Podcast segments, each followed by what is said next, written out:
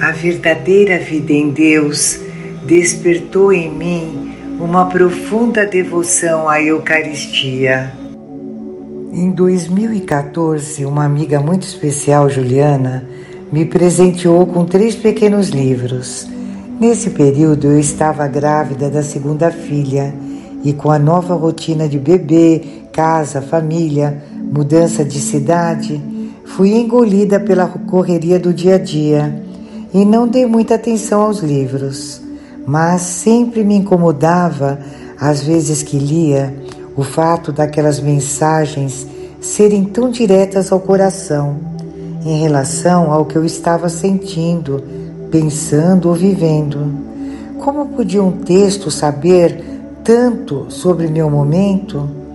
Até que em 2016, de volta à cidade, através dessa amiga, conheci outras pessoas que já vivenciavam a verdadeira vida em Deus. Dentre elas, sou Giane, uma querida irmã em Cristo Jesus, pela verdadeira vida em Deus, com quem aprendi e aprendo muito até hoje com nossas partilhas. Um belo dia, fui convidada por esses amigos a participar de uma novena São Rafael, e quando estávamos diante da imagem da Sagrada Face, eu fiquei olhando fixamente para ela e de repente ela começou a se transformar na imagem do meu pai. Eu olhava para Jesus e via a figura de meu pai aqui da terra. Chorei compulsivamente, como se estivesse vomitando toda a mágoa que havia dentro de mim em relação a ele. Senti uma paz profunda e um sentimento de perdão, como nunca antes experimentado. A partir daí, me aprofundei nas mensagens, na palavra, na verdadeira Igreja Católica e tudo passou a fazer sentido.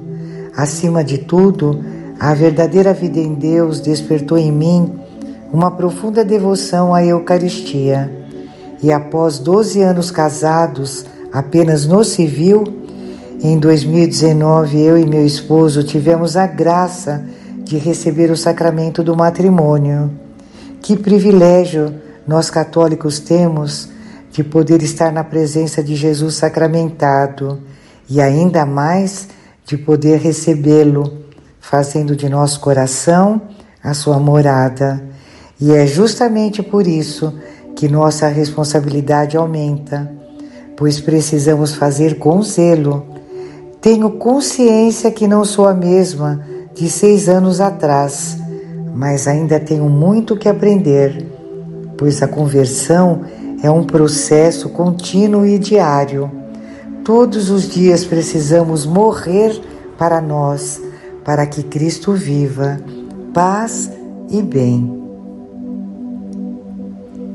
Tanandra Mendes, Ubaitaba, Bahia, Petrolina, Pernambuco, Ilhéus, Bahia.